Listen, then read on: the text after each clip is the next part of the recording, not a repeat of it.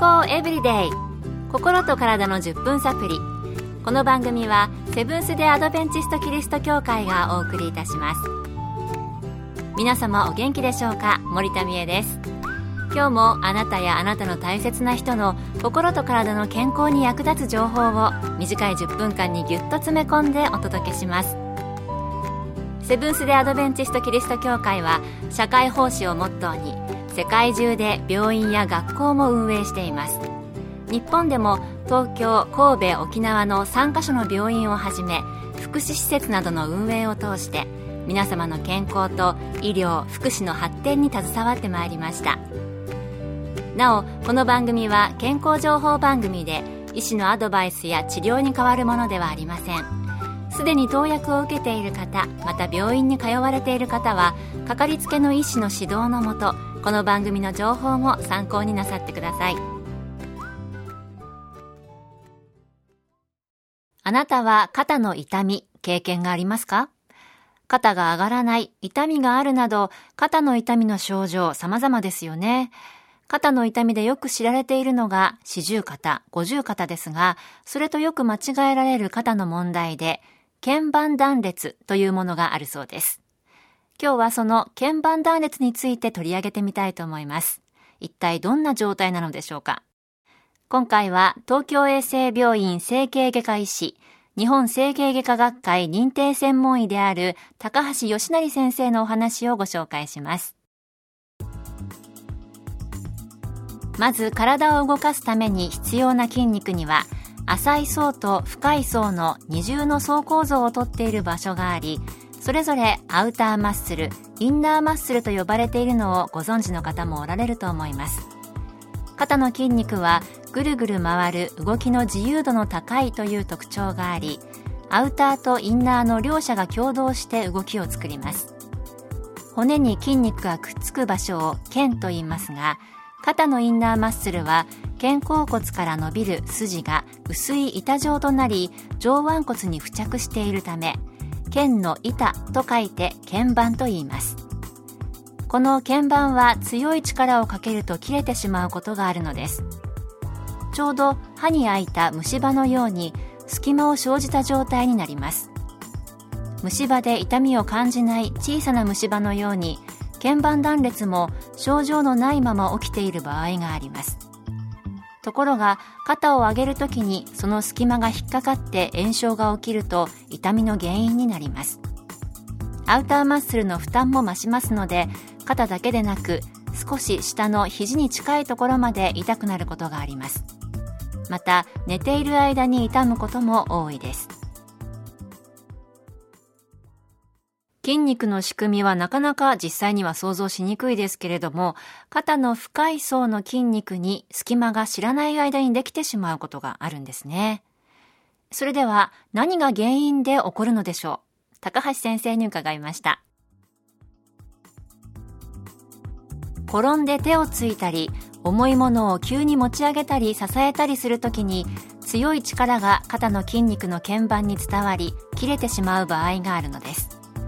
また鍵盤付着部はそもそも血行が良くない場所のため脆くなりやすい性質があります。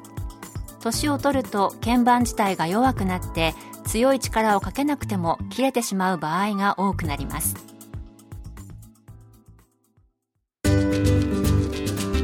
健康エブリデイ。心と体の10分サプリ。この番組はセブンス・デ・アドベンチスト・キリスト教会がお送りしています。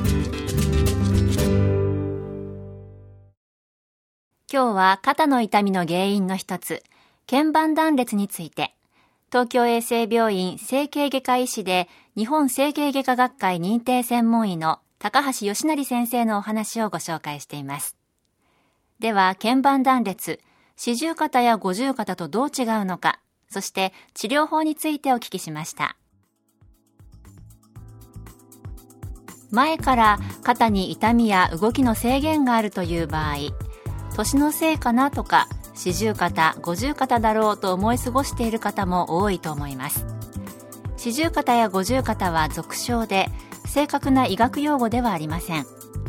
四十肩五十肩は明らかな怪我やきっかけがなく徐々に痛みを生じて肩の動きが制限されてくるものを言います。X 線や MRI などの検査をしても異常が見つかりません。腱板断裂のように組織の変化や損傷が見られるものとしっかり区別する必要があります。治療は困っている症状を改善することとどんな状態なのかを把握して将来に備えることです。痛みによって肩の動きが制限されていればまず痛みを取る治療と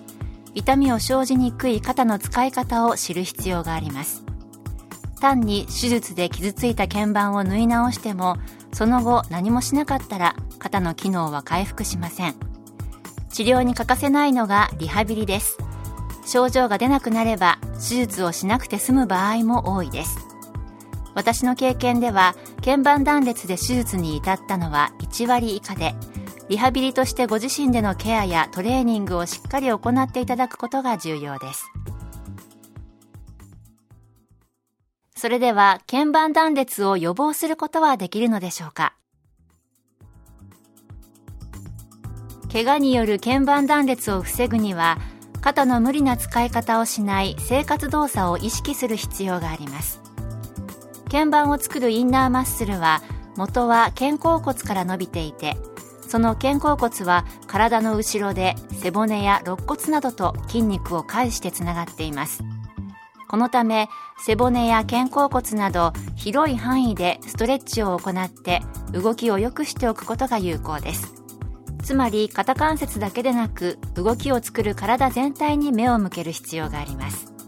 これは予防だけでなく治療にも使える考え方です。ただしすでに腱板断裂がある場合や疑われる場合は動かし方によってはかえって症状を悪化させてしまうこともあります。医師や理学療法士の指導のもとに取り組んでいただければと思います予防にはまず無理な使い方をしない。また適切な運動やストレッチなどで肩の動きを良くしておくことが大切なんですね。もし肩に痛みや違和感がある場合は、年のせいだと決めつけないで、まず専門家に見てもらった方が良さそうです。あなたの肩、大丈夫ですか？今日の健康エブリデイいかがでしたか？番組に対するご感想やご希望のトピックなどをお待ちしています。